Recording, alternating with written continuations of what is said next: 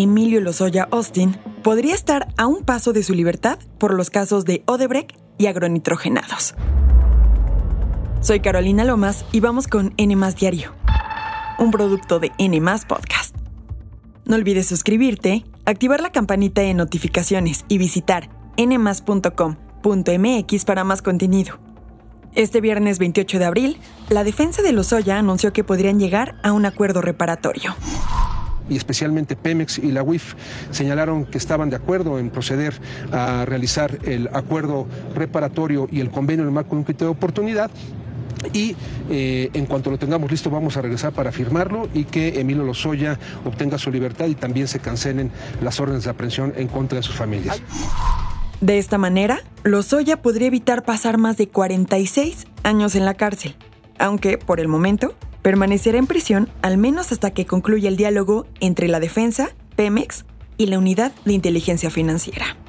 Y es que, ¿cómo olvidar aquel 3 de noviembre de 2021? cuando Lozoya fue detenido y enviado al reclusorio norte, luego de que la Unidad de Inteligencia Financiera y la Fiscalía solicitaran la modificación de la medida cautelar en su contra, de un brazalete electrónico a prisión preventiva.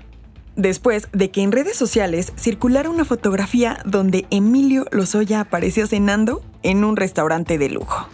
Este miércoles, la posibilidad de llegar a un acuerdo por 10.7 millones de dólares debido a los delitos de lavado de dinero, cohecho y asociación delictuosa, fue anunciada al juez Gerardo Genaro Alarcón López por el propio acusado y su defensa. Esto durante una audiencia intermedia en el reclusorio norte.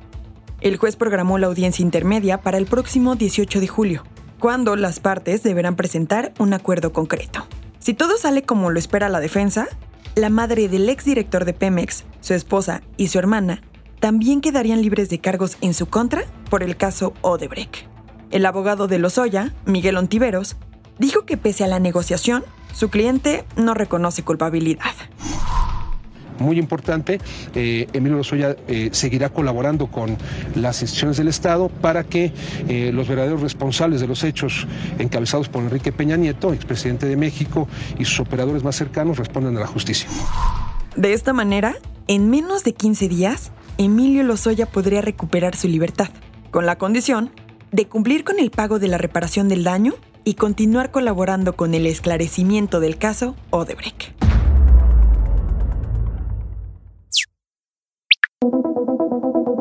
Ha pasado un mes desde que fue detenido en Rusia el reportero Evan Herkovich del diario The Wall Street Journal. Este jueves, el periódico junto con The New York Times y The Washington Post publicaron una carta conjunta en donde exigen su liberación inmediata. Para los tres periódicos, el arresto es un atentado contra el periodismo. Evan Herkovich es un reportero que ya cubría Rusia antes del conflicto con Ucrania y que decidió regresar tras unos meses del estallido de la guerra. El pasado 29 de marzo, Evan estaba en un café de Ekaterimburgo cuando fue detenido por agentes del Servicio Federal de Seguridad del Kremlin. Días más tarde, el Departamento de Estado de la Unión Americana calificó lo ocurrido como una detención injusta. Esto significa que para el gobierno de Joe Biden, Evan Herkovich es como un rehén político. Estos cargos de espionaje son ridículos. El hecho de que el gobierno ruso tenga como objetivo a los ciudadanos estadounidenses es inaceptable. El 18 de abril, tres semanas después de ser detenido, el periodista apareció por primera vez en una corte, donde fue acusado formalmente de espionaje. Se espera que permanezca detenido por lo menos hasta el 29 de mayo, aunque cualquier cosa puede pasar.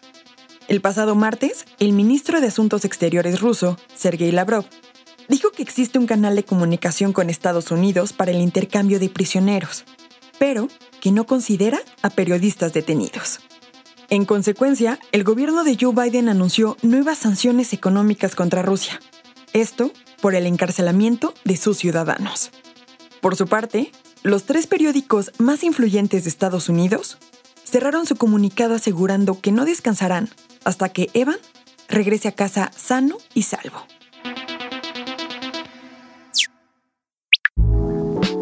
Atención bizcochitos porque llegó el día que todos estábamos esperando. Rosalía dará un concierto gratuito en el Zócalo de la Ciudad de México. Se espera que más de 280 mil personas acudan a este evento y que incluso rompa el récord de asistencia que hasta ahora le corresponde a Grupo Firme. Durante este día se espera que las autoridades cierren numerosas calles. Mucho ojo. Entre ellas están Circuito Plaza de la Constitución, Avenida 20 de Noviembre, José María Pino Suárez, 5 de Febrero, Corregidora y 5 de Mayo. También se mantendrá cerrada la estación del Metro Zócalo.